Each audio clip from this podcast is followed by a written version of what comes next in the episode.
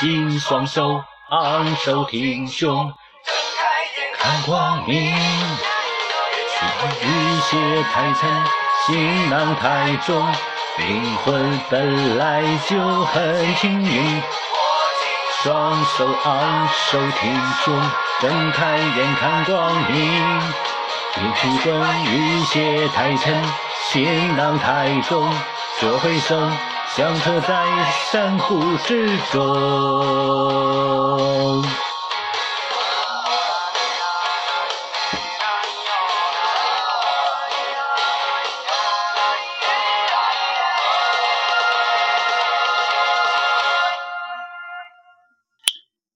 山谷里的回音。大家好，嗯，每次我都喜欢听这几首歌，《山谷里的回声》、《在路上》、《梦想的舞台》，我觉得音乐真的是触动人的心灵。嗯，在路上给我的感觉，其实我们一直都在路上。用那句话，网络上传流传那句话就是说，自从我生下来就没想活着回去。所以说，我们一直在路上，直到有一天我们倒下了，于是我们就趴在路上了。嗯，其实人生这条路，永远是只要你想，就没有不可能的，因为路的方向是掌握在自己的手中的。每个人都在路上。嗯，山谷里的回声，其实我一直是给自己。期望也是让我的声音能够形成回声，就像山谷里边一样。当你去发出自己的内心的声音的时候，山谷会给你回应。所以说，我们所有人周围的环境，包括我们的社会，包括我们的世界，都是受我们影响的。所以说，我们感觉到别人对我们什么样，是因为我们对别人什么样，这就叫回声。所以说，当我们的孩子觉得在学校里边，比如说关系方面啊等等方面有什么感觉的时候，那是因为他发出的声音是那个，于是传递的回声就是那样的。啊，梦想的舞台，大家还有梦想吗？人必须有梦想。咱们今天的讲座继续，嗯，之前的前一周内容，就是我的那个个人的笔录的这个有一些内容，跟大家继续来分享一下。上一次的那个做完的录音，大家也有听了啊。这次咱们接着往下说，明天和意外哪一个先来？我们无法决决定，但可以在今天积累资本，由自己更有能力啊，让自己更有能力掌握明天。孩子的明天不要交给意外。其实真的很多这些我总结出来的话，都是源于我很多讲座的时候，或者偶尔灵感爆发的时候，积累了很多案例或者当时的感悟而去形成的。哦，为什么说今天我们不要把我们的未来，把孩子的明天不要交给意外？很多家长总存在一种幻想：昨天孩子是这样的，今天还是孩孩子还是这样的，万一明天孩子不这样了，不就好了吗？各位，这就叫把孩子交给意外。昨天孩子学习没有状态，没有学好，课上没有听讲，捣乱了，老师批评他了。今天。还是这样，那万一明天孩子突然变好了呢？对吧？上个学期孩子分数没考好，这个学期孩子没考好，那万一下个学期考好了呢？今天孩子没有安全意识，过马路从来不看红绿灯，从来不走人行横道，从来都是喜欢踩着井盖走，从来走马路时候不看车，从来没有意识到自己要跟着父母走。从来没有想过自我保护，哦，今天孩子还是这样的。那么明天呢？明天是指跟父母还在一块儿。那么后天呢？后天是指孩子逐渐长大了，他可能上了初中，上了高中了。那么大后天呢？当孩子成人的那一天呢？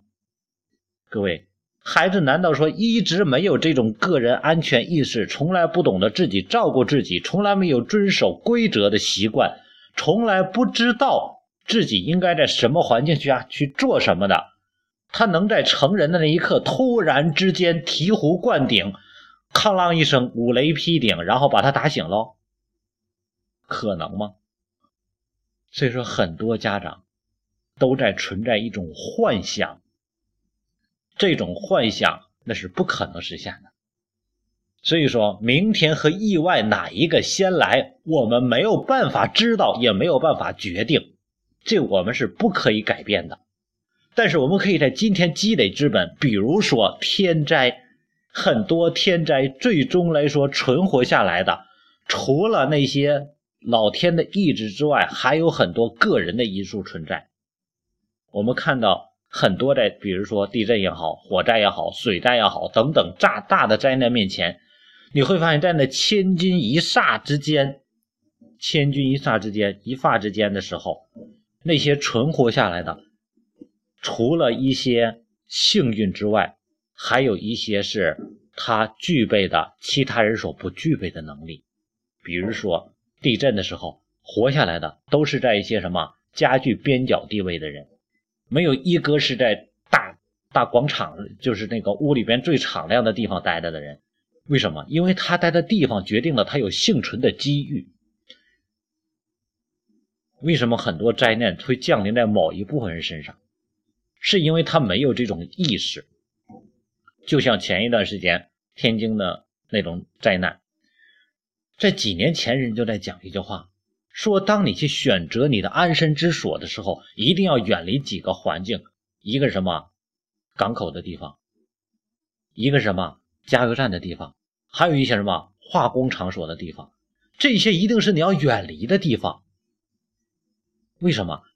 因为港口难免会有各种风暴。你首先，你这个地方就是飘忽不定的，它不是安居之所。然后加油站的地方危险，那是一颗随时有危险的地方，所以说加油站周围方圆一公里内是不适合居住的。而且加油站每天挥发的物质对人体的伤害，这种是什么？随时随地积累性质的，它不是说你偶尔我出去，我说抽根烟也好，什么也好，这是短期的偶尔行为。但是加油站你生活的环境，每天早上。推开窗户，呼吸的第一口清新的空气里边就给你加进了汽油挥发成分，重金属超标，深深的吸进你的肺底，进入你的丹田。这样的地方，首先你要有这种意识。还有什么样的场所是不适合居住的？离所有变电站周围方围方圆三公里之内是不适合人居住的。变电站。还有一些移动公司的高，就是那种高压的那种数据线、发射线、发射塔附近，这些都是不适合我们生存的地方的。但是我买房的时候，很多人好像没有在意这些。那你说我不知道啊？那连生存的常识都没有，那你的生存自然就有问题了呀。所以人很多时候并不是说，人说都不是死于什么意外，而是死于无知。哦，而是死于无知，所以我们需要更多的是什么？学习。我们学的越多，掌握的知识越多，那么明天当意外来临的时候，你的成本本钱就越深厚。所以说，今天我们家长不具备了，难道还不让孩子今天来积累这些知识、这些常识、这些意识吗？不能积累资本，那么明天就没有办法掌握。所以说，能力是哪来的？自己的未来是怎么掌控的？通过在能够积累的时候，掌握需要积累的知识。所以说，这样孩子的明天就不会去交给意外了。很多家长都是把孩子的明天交给了意外，万一他怎么样，不就可以了吗？太可怕了。嗯，被尊重中培养的孩子，尊重就会在生命之初来扎根发芽。并伴随生命来成长，他会结出自信、友爱、宽容、理解、谦卑、感恩等等果实。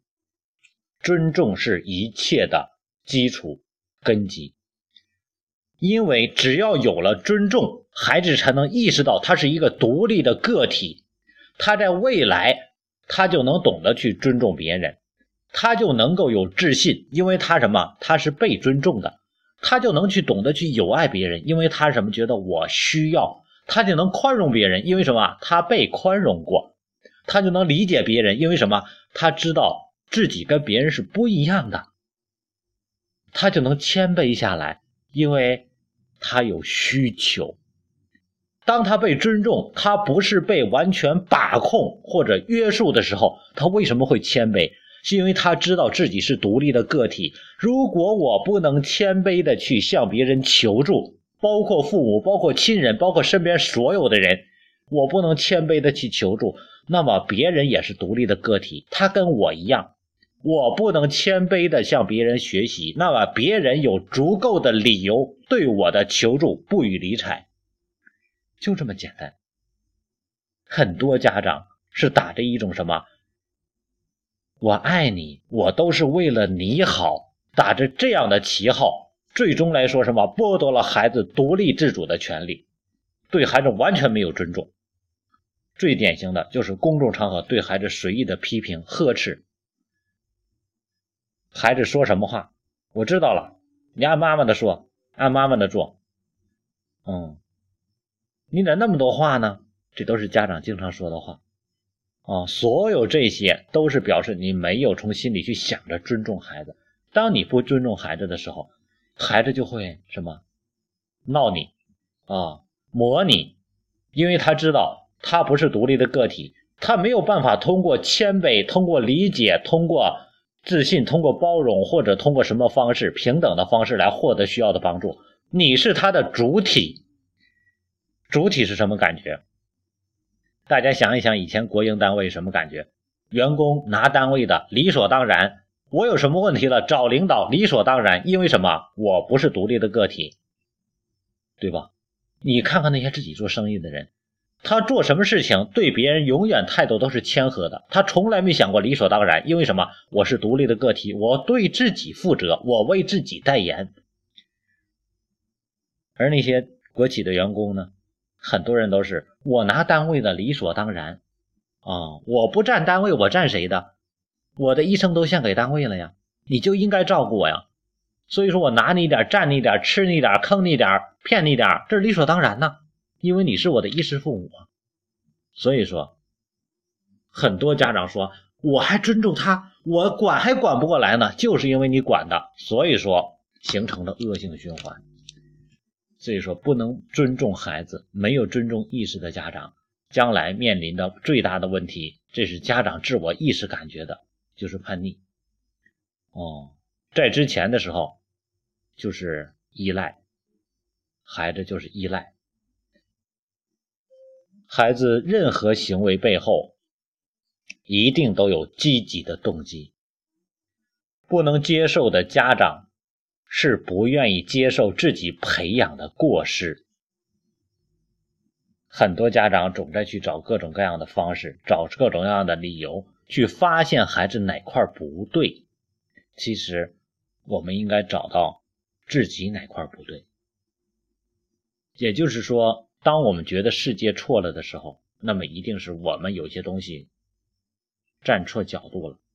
嗯，用我们开玩笑说的话，嗯。当你觉得一天不精神的时候，那说明你没睡好，躺下重睡，重启，哦，这就好了。换个姿势再来，再来一次，对吧？所以说，很多时候就是这样的。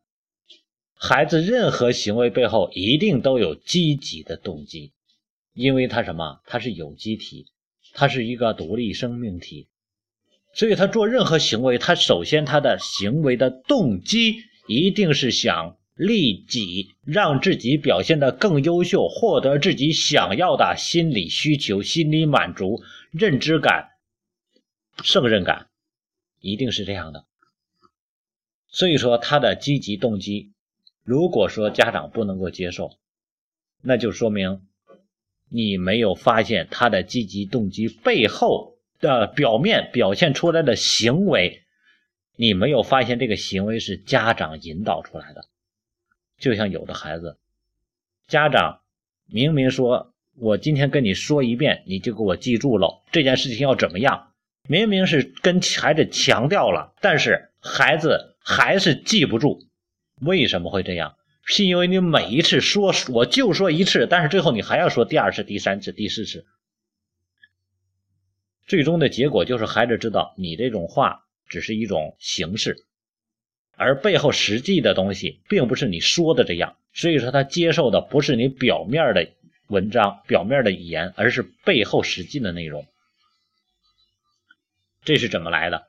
为什么孩子不听听你一遍话，孩子不听？是因为。你之前的行为造成的，啊，为什么说很多的家长说啊，我们孩子学习没有主动性？哦，他写作业一边写一边玩或者发呆，啊，写作业可慢的了。为什么会这样？那是因为家长培养孩子没有培养出好的习惯。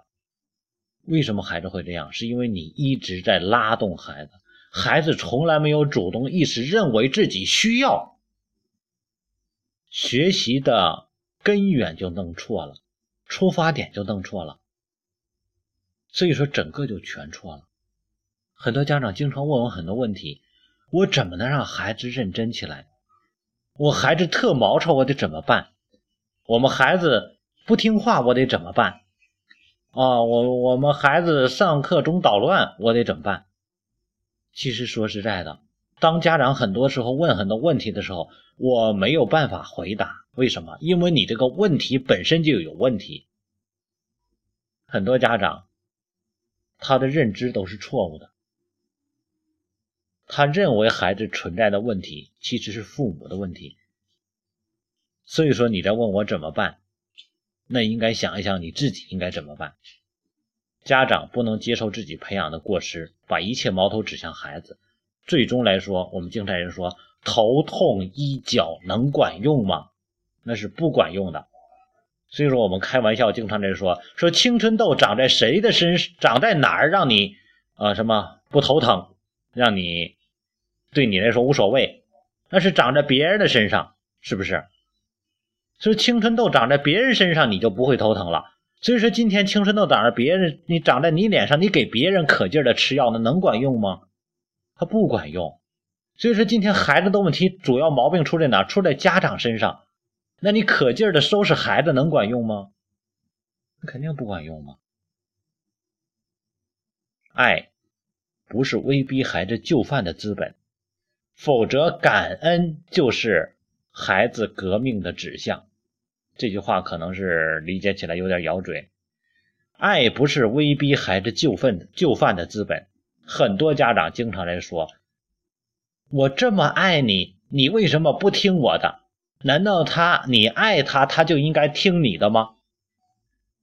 这就是有的家长比较极端的哦，自己夫妻关系处理不好，我们看过这样的新闻啊，然后把孩子扔河里，自己也跳河里了。因为你爱孩子，你不想让他受苦，谁说孩子就在受苦了？因为你对这个世界有错误的认知、错误的观点，你觉得这个世界是痛苦的。难道孩子也是痛苦的吗？各位家长，我们看一看孩子。当你去静下心来偷偷观察孩子的时候，你不去要求、不去逼迫孩子的时候，所有的孩子都是快乐的。包括孩子他在做所有的事情，他都是快乐的。只要你没有强行逼迫他。所以说，痛苦是谁带来的？是家长的自我意识过于独断专行了。你错误的方式让孩子感受到了痛苦。很多家长，你痛苦你还不让别人快乐吗？爱不是威逼孩子就范的资本，这不是你的资本。你爱孩子，你应该让他获得快乐，让他知道如何获得快乐。否则的话，感恩就是孩子革命的指向。为什么很多孩子他不去感恩？因为你期望的他感恩，你觉得这是你爱应该的回报，但是孩子因为你拗拗犯了孩子，你忤逆了孩子，你完全违背了孩子的需求，于是孩子也以同样的方式来对抗家长。很多的家长觉得，我这么照顾他，我所有的东西、青春、所有的精力全都奉献给了我的孩子，为什么他一点也不懂得感恩呢？就是因为你所有的这些行为指向的目标，就是在逼他就范，你在逼孩子去按你的要求去做。而你的要求并不是孩子的需求，这中间的矛盾就是最终你们之间的隔阂。所以，如果我们用爱来威逼孩子就范，那么孩子就会把革命的矛头指向感恩、指向孝顺、指向听话等等这些行为。家庭教育事件中。做出妥协、承认错误、最终改变的角色，往往是孩子，而非家长。即使事后证明孩子是对的，家长的能力、经验和权力的作用，大多用于维护自己的面子和权威。其实很多这些话，我自己当想出这些话的时候，我自己都觉得很凄凉的感觉。很悲情悲情的感觉。家庭教育事件中，做出妥协、承认错误、最终改变的角色往往是孩子。为什么会这样呢？为什么不是家长呢？而且很多事情，即使在过后证明孩子是对的，家长错了，但最终还是要孩子来去妥协。曾经有一个群里，咱们群里有一个家长，有一次我我特别跟很多家长在说，我说尽量。哦，不要去打骂孩子，不是说完全不能打骂，但是很多家长打骂孩子的原因、动机不是为了教育孩子，而是为了发泄情绪。所以说我不是完全否定说打骂教育啊，或者是强行教育这些东西不好，不是这样的，而是说很多家长他真正打骂孩子不是为了教育孩子，而是为了发泄自己的情绪，这种行为本身就是错的。曾经有一个家长就说：“哎，今天又忍不住又打了我们孩子一顿，然后问我，但是打完过后之后发现自己错了，好像孩子是对的，我委屈他了，冤枉他了，问我怎么办？我说那咋办呢？那你打错了，那你就咋回来呗。我说既然你打错了，那回头趴那让让你孩子打你一顿。他说那哪好意思啊？各位，这公平吗？是不是？”孩子错了，你打一顿，结果你打错了，有的家长是不是回来又打一顿？啊，我错了就错了，为啥？因为你有权威嘛。哦，为什么你不能让孩子打一顿？为了维护你的架子、你的尊严、你的面子。所以说，很多家长没有面子、没有权威、没有尊严，就是这样的，因为他内心里不信服你。时间长了，他发现原来你说的很多事情都可能是错的，所以说。到后来的时候，到五六年级、初中的时候，孩子嘴上跟你去认错、承认你的东西，其实他内心已经完全不信任你了。你在他的心目中已经没有地位了。什么叫强者？什么叫高人？能知道自己错误？孔子曰：“三人行，必有五师。”是不是？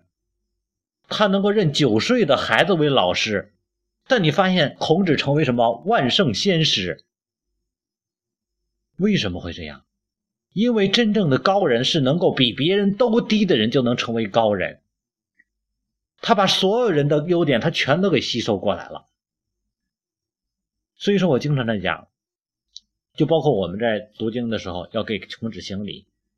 哦，很多人你发现表面的谦虚、表面的客气、表面的尊重、表面的礼节，做的很虚的人。这人一般很少有内涵。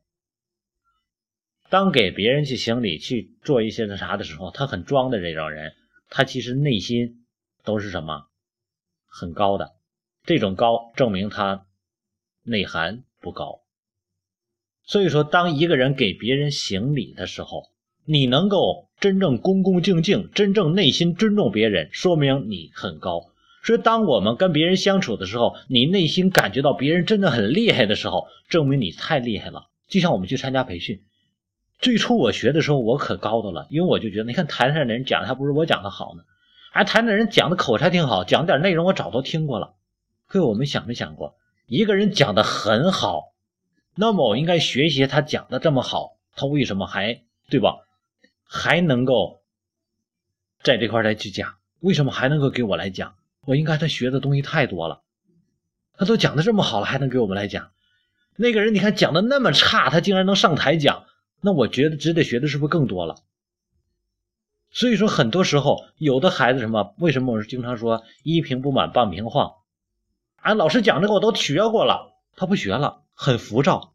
哎，老师讲你讲的我听不懂，听不懂他不学，那你说你学什么呀？老师就要教你听不懂的，让你听懂；你听懂的，让你去学熟，然后之后你听不懂的才能听得懂。你学过的需要不断复习才行啊！你这是学过的，你也不学，你觉得你会了啊？然后没学的，你觉得你不会，你也不学，那你想学什么呀？各位，很多家长都是这样，所以孩子跟着也这样。所以说，真正的我们家长。做好自己的一个示范，我们应该怎么去学，怎么去做？当我们家长真正的比孩子去低的时候，你才是真正的让孩子信服的。他会发现你是一个人，因为孩子通过跟你一起成长的五年、十年、二十年的时间，他随处在观察，他发现所有你装的东西背后的东西，他全都能看到。因为你们每天日夜生活在一块儿，你的面具是挡不住你的真实面孔的。所以说，与其这样，你还不如在家里露出你的本来面目来。你是什么样就是什么样，装什么装啊？你不装你真实的，那么你就有优秀的面孩子就会发现啊，原来我可以优秀，但是我也是普通人。我爸爸很优秀，他也是普通人。不要把自己神化，对吧？飞得越高，摔得越惨。哦，这我们本地的话，很多家长把自己都飞起来了。哦，在孩子面前展现一个神话的自己，然后孩子看你就像一个照片摔到地上，看你摔的惨的，是不是这样的？所以说，不要去神化自己，知道自己是什么样的。然后呢，当有错误的时候，我们既然有更强的能力，我们就应该去承担更多的东西。所以说，家长应该。让孩子意识到自己有认错的能力。我们经常要求孩子：“嗯，错没？错了，还哭什么哭？都错了，憋回去。”嗯，你家长呢？家长错了，你怎么做的？所以说，家长的能力、经验和你的权利，不应该是用于维护自己的面子和权威的，而是应该用于维护真理的。我们家长知道什么是真理，孩子往往。更多时间掌握着真理，效果比道理更重要，都是为你好，都是为了你好，是家长用大道理掩埋掉效果的典型表现。你为了我好，那你就给我个结果呗，你为什么讲一堆大道理呢？这是很多家长。对吧？效果比道理更重要。你觉得哪方面行，你就去做呗。多读书，读书对你有好处。那既然是有好处，那为啥你不读书呢？各位家长，你不读书，你天天跟孩子说好好学习吧，将来对你有好处。各位家长，我们天天学什么呢？我们真的是因为学习而怎么样了吗？我们其中受益了吗？我们说的话，难道我们自己不觉得？哎呀，脸上啪啪的吗？所以说，很多时候啊，我们经常在拿道理去忽悠孩子。哦，都是为你好。哦，这句话是说起来朗朗上口，但是孩子听的就是，你看又来了，你看又来了。嗯，家长就拿这个做挡箭牌。啊，然后呢，为自己的。言行不一致，为自己的这种嗯各种各样的冠冕堂皇的话来做掩护，所以说这就是用大道理掩埋掉效果的典型表现。如果家长在不断重复这句话，那证明这家长已经基本上黔驴技全黔驴技穷了。哦，所以说我们需要做什么，就是要做效果。哦，当我们真正在意孩子的时候，如果孩子哪方有问题的时候，马上去找办法解决。我们总在要求孩子啊，有问题马上解决，不要留着，然后不会的题马上去问。各位，我们孩子都出了问题了，老师难道说我们孩子出问题，我们不知道吗？啊，考试没考好，那你不知道考这回能不能考好吗？孩子天天学习状态什么样，难道咱不知道吗？然后咱们天天假装的那个掩耳盗铃，嗯，假装不知道，觉得哎，虽然孩子上课不好好听讲，虽然老师总在打电话找我，虽然说，哦，他们班同学都不喜欢跟他玩啊，虽然我们还在家里什么也不干，但是孩子会好的，那不掩耳盗铃吗？是不是？有问题马上解决呀！咱都知道，都看到，发现孩子有问题了，为什么不行动，不去改变？怎么改变？该找老师沟通沟通啊，该找外边专业的人去解决解决呀，该找补课班补课班啊，你该做什么得做什么呀？你以为你们孩子什么也不会，然后到时候突然那一天长到了五六年级或者长了初中，一下就会了？天打五雷，哐哐一下的，醍醐灌顶，你们俩还是还是全会了？那不是做梦的吗？所以说，该做什么事情你不做。那怎么可能会有那个结果呢？马上到假期了，很多家长，包括我们机构一些家长，平时上课补的课了，为啥补课？是因为他成绩差了。现在家长没有几个说是我们孩子需要他提高来去补课的，太少了。因为成绩落下了，怕考试考不好来补课的。嗯，我就像这样的家长就是一功利型的家长，急功近利的。哦，就跟卖大白菜一样。哦，进的就要卖，当时就要进钱，这样的家长，然后呢，马上放假了，啊，假期我们就不补了，我平时都补了。嗯，你认为你孩子都补好了吗？你认为你的孩子就像那个机器人一样吗？点了火直接就能开，熄了火然后再点还跟机器一样正常运转吗？人这是有一个什么启动期的，哦，它跟汽车磨合一样。所以说，一个假期放任孩子随便去玩了，开学之后前半个学期基本上孩子状态全都不在学习上。所幸你在这个半个学期或者一个多月，你能恢复到原来的状态。所幸你原来在孩子在学校的学习状态是好的也行，他能恢复到好的状态，恢复到上学期的那种状态。但是可笑的是，很多的孩子他在学习的状态，他恢复的状态本身就是最差的状态。差距是怎么拉出来的？那些学习好的孩子呢？本身他的状态是在八分或者九分的状态，很高的分数。十分如果是满分的话，你的孩子平时就是四分到五分，所以在每个学期中的时候，上学的时候你要补课，然后呢，通过一段时间补课之后，达到了六分七分啊，然后一看，哎，孩子状态挺好，考试估计也能考得差不多，哎呀，满足要求了。等到假期的时候，那些学习好的孩子，因为有好的习惯，很多人还在学习，还在补课，有好的习惯。一个假期在放松的学习中，他八分、九分的学习状态可能降到了七分、八分。开学之后，通过一个星期或者是两个星期的时间，为什么人学习好？是因为本身人就有好的学习状态，平时家里给人培养的学习状态就好。所以说，才导致同一个班级，你的学习成绩拉的差距很大。所以说，开学之后，人很快一个星期、两个星期，他就能由七分、八分或者八分、九分，直接恢复到九分、十分的程度，直接就全数在运转了。而咱们孩子平时本身就六分、七分，好不容易补到七分了，假期歘又掉下来了三分、四分，看一个假期的电视。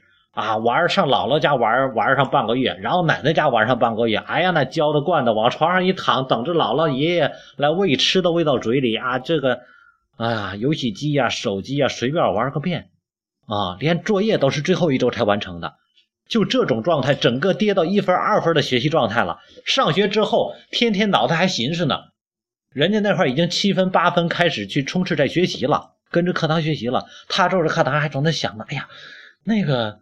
那个喜羊羊怎么样了？哎呀，我那游戏差一点就过关了，妈妈会不会把我的记录删了啊？哎呀，奶奶还说给我做好吃的呢，过年的好吃的还没吃完呢，还要过八月十五呢，正月十五呢。各位还想着这些呢，他的学习状态还在三分四分呢，他能不落下吗？所以我们经常在讲，说今天一个学习状态就跟跑操场那个，大家都知道参加过运动会，操场是什么？有直线，有弯弯道，对吧？在直线跑，如果你跑一圈是四百米的话，直线跑道两边一边二百米，两个弯道一边一百米。弯道是很难超越的，直道就相当于什么？直道就相当于正常的学期的时候，所有的孩子都在全力跑。你想超越别人是不可能的，因为本身你没那个能力。你如果有那能力，你就不会被落下，这是最简单的。很多家长不承认，我们孩子不笨呢，没说你孩子笨，但是你孩子没有好的学习习惯。谁说聪明就能学习好了？聪明的心眼看他用在哪儿了。天天上课怎么琢磨去看小儿书，琢磨怎么去过游戏关，怎么琢磨受怎么琢磨去骗妈妈了？他能学习好了吗？他聪明的大脑都用在反面了。所以说，好的学习习惯才决定好的孩子的学习状态、学习效果。所以说，当在直线跑的时候，你基本上能维持正常的状态就不错了。在弯道的时候，对吧？基本平时的学习压力没有了。这只是你调整习惯的时候。汽车能在高速公路上去维修保养吗？那是不可能的，对吧？所以你车出现什么状况得怎么办？开到维修厂停下，熄了火来给你维修、来保养、来磨合，是不是这样的？来给你大修。所以说，今天当你学习压力没有的时候，这就是调整学习习惯的时候。所以说，为什么很多孩子发现，哎，一个假期过去之后，怎么孩子一下？天壤之别呢，因为人家假期做的跟你做的不一样，所以说人说真正的功夫是在外面的，台上一分钟，台下十年功。哦，你这台下天天睡觉了，你练什么功了？所以说弯道的时候才是超越的时候，才是拉缩小距离的时候。很多家长弯道的时候睡觉，直道的时候被超越，于是一名一名的往下拉。还不知道自己咋回事天天幻想哦，幻想吧，这就是很多家长。嗯，那我们孩子，嗯，现在很多家长，你发现抱怨的特多。哎，现在你说到处老师们都给弄课外补习班，你说孩子们教的，各位如果没有课外补习班，你孩子不更完蛋了吗？你想想你孩子啥状态？人很多孩子没有需要课外补习班。课堂费用效率好了，照样学得很好。你没那本事，说明什么？你之前准备的不足。还好有课外补习班，让你有个机会弥补一下。哎呀，那我还要补吗？现在为什么不能够，对吧？让老师多教一点，老师教的够多的了。为什么班里有学得好的，你学不好？那是因为你课外，你课下功夫你弄得差。之前你欠的债，自己欠了债，自己不知道还，找谁呀？赖社会。赖学校，赖班级，哎，赖老师，嗯，不管你赖谁没关系，最终受害的是你孩子，最终倒霉的是你自己。所以说，把责任推给任何人，最终苦果还是自己吃，就是这么回事嘛。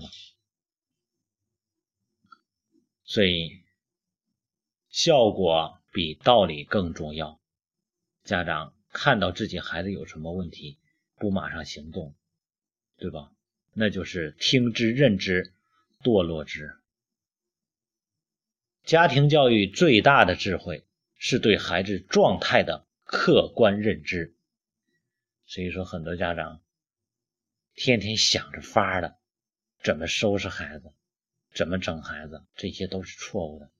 为啥不是聪明？很多家长特聪明，我真的发现特很多家长特聪明，想着办法的去。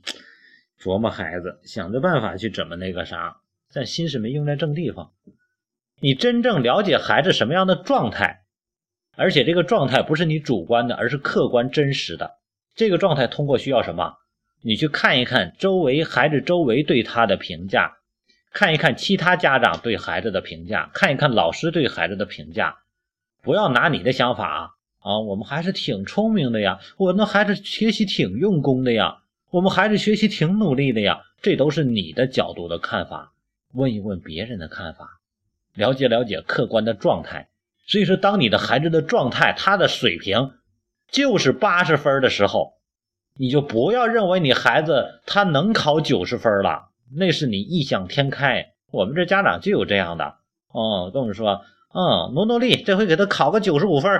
嗯，然后轩老师就说，轩老师就说，考九十五分，你们孩子会考九十分就不错的了。他的水平现在就就是九十那个八十多分的水平，让他把基础扎实好了，考九十分就不错了。这是现实状况，很多家长心存幻想，然后关键一点，你心存幻想也无所谓，你别吱声啊，你把你的幻想就加到孩子身上，最终孩子来说就是迷失了，他觉得我应该考九十分，但是最后考不了九十分。最终什么不知道自己是谁了，所以说很多家长都把孩子带沟里去了，哦，因为你的认知、你的角度、你的观点全是错的，都是偏激的。所以说，真正的去发现孩子，很多家长经常喜欢在外界去找原因，孩子跟别人关系不太好啊，哪个哪个哪个同学有问题啊，那个同学总影响他学习啊，他同桌不好，这个老师不好，哎，他们学校都不行。各位，很多家长都觉得自己孩子是最好的，所有的问题都是别人的问题。那么你看一看，周围人都是问题吗？所有的环境中都会有好的，都会有不好的。我们不能说这个一定不是环境的事，但是我看到的更多的家长，百分之九十以上真的不是环境的事，都是家长的事。家长把自己的责任，把自己的。这个东西内需外求了，你的需求你应该内求，你应该知道自己需要去做什么，去改变什么。因为外在的东西你是改变不了的，你没有办法改变这个世界。但是当你看清自己，改变自己的时候，这个世界就变了，就是这么回事嘛。嗯，所以说家长要学会客观的认知。哦，去看一看这个世界到底是怎么回事看一看孩子真实的状态是怎么回事这样的很多的情况自然就会好转了。嗯，今天讲座就这样，看看大家有什么想说的。马上英语考试了，嗯，然后呢，针对因为一是。现在正在考试嘛？我们还我不知道你们现在外地考没？呃，我们消化昨天考了，今天考了，上午考了一科。我们还是二年级嘛，啊，明天还要考一科。这两天正是期中考试，小学的，啊，期末考试，呵 呵小学的期末考试。嗯，然后考试完之后就放假了，呃，放假之后就是我们机构最忙的时候。所以说今天是这个学期的咱们这个群讲楼的最后最后一次。呃，老家长都知道，咱们在。平时的时候，开学的时候每周都有，但是假期的时候，因为我们机构比较忙，我自己也有很多课，嗯，所以说群讲座就停，要要就暂停了。在开学之后再继续开始每周四的这个网络讲座，嗯，每周四的这个时间，嗯，然后呢，嗯，哦，你们十三号、十四号比我们晚，呵呵，比我们这边晚，一个地方一个样吧，嗯，假期的时候呢。我那个主要的那个课程就是那个超级大脑那个课程也要开了，这个学期这个假期更忙一点，因为本身没计划招两个班后来好多家长追着来追着来报也没办法，后来扩成了两个班嗯，其实说实在的，很多的家长，您的孩子都没有达到都没有达到需要去增加学习方法的程度，这就相当于一个工具。也就是说，很多的孩子，比如说在上战场的时候，跟大家举一个简单例子啊。上战场的时候，我们大家都知道，关羽的青龙偃月刀是宝刀，很锋利，很厉害。嗯，但是如果把那个宝刀给我，让我去拿它对阵的话，那将会很很麻烦。为什么？因为我举不动。宝刀要在有能力的人手中才能发挥更好的作用。你不能说这个宝刀对我来说无所裨益，肯定会有增强的，但是呢，它却达不到更强的效果。因为我得先得什么能够有这个需求和能力啊。而且呢，针对我来说，还一个最主要一点，我不去上战场，你说我天天拿个它，那国家不收拾我吗？是不是这样的？所以说，针对很多家长来说，你先没有让孩子意识到学习的重要性，没有找到学习的方向，没有这种学习动力，那么你都没有达到让孩子增加学习方法的阶段。所以说，你需要在基础上去下功夫。很多时候，学习方法特容易，很简单就可以给到孩子，但是先要找到孩子学习的动力。哦，这个你看，咱那个陈亮，嗯，应该是夫妻俩都在呢，可能啊，他们孩子来我们这块时间也不长，大概有有二十天没，反正肯定应该没有一个月，过来我们这块儿天天来了之后就特别高兴。那你说他过来干什么来了？特别高兴，好像是来玩来了，但其实每回来都是学习来了。哦，所以说来到之后，嗯，我们还得琢磨着这个这个这个马上的这个月怎么孩子要过生日。嗯，看看能够大家一块儿来高兴高兴也挺好，对吧？孩子，你发现为什么会很高兴，愿意跟我们在一块儿？那是因为他在这块儿找到一种什么自己独立的感觉，找到快乐的感觉。哦，所以说当他在学习的时候，你想一想，一个孩子的学习的动力、学习的能力，就相当于今天咱那个煤气那总阀门一样，你把那阀门打开了，然后你这个打的火才能大。你阀门都关着呢，你能打着火吗？很多家长天天逼着孩子学，你不给开阀门，他能学吗？能学进去吗？说我们孩子学习效率低，你那阀门就开了一条缝，他能有多大气儿啊？所以说，当一个孩子，所有的孩子都足够聪明，那么他的效率在哪儿？他的他的这种学习的动力、学习的这个效率在哪儿？就在于他是否主动愿意的去学习这些东西。所以说。家长去发现自己孩子的状态，对孩子有一个正确的认知和评估，啊，然后如果有不足、有需要，真的马上去找办法，马上去解决，不要等。很多的问题都是积累出来的，没有一日而成的。凡事皆有因果，凡事皆有因果，智者为因，愚者为果。所以说，我们总在结果上去看怎么回事儿。那是因为前面有原因的。行，咱们今天就这样讲座。哦，咱这雨妈也来了，咱们讲座也结束了。你来的真好，是不是来给我们打扫打扫这个会议室的？咱们今天最后一次讲座了啊，然后那个下一次讲座就是开学之后了，三月份之后了，到时候时间咱们在群里通知。中间有大家有什么问题的时候，呃，可以在群里边发问来提。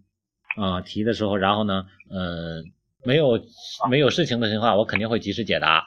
啊，如果有事情，因为咱们群里边大家也知道，属于一种静默群，就是平时基本上保持没有一些乱七八糟的东西发。啊，然后呢，发的问题基本上也不会被覆盖，我一定都会解答。只要大家有提问，肯定都会解答。啊，有时候如果我这嘎达有课或者忙的时候，可能不能及时解答，但是肯定会给大家解答的。嗯，行，咱们今天的就这样。哦，这个这个这个小贺妈，那您的播放器收到了没？这么长时间了，还没有到，还没到呢。哎呀妈呀！对。啊，没事，我这边再给吹着点，再问着点吧。我也感觉奇怪。啊，我再给问着点。啊，他上回说是到了，到了是哪儿了？好像是。公司。哦，好，嗯，到快递公司了我。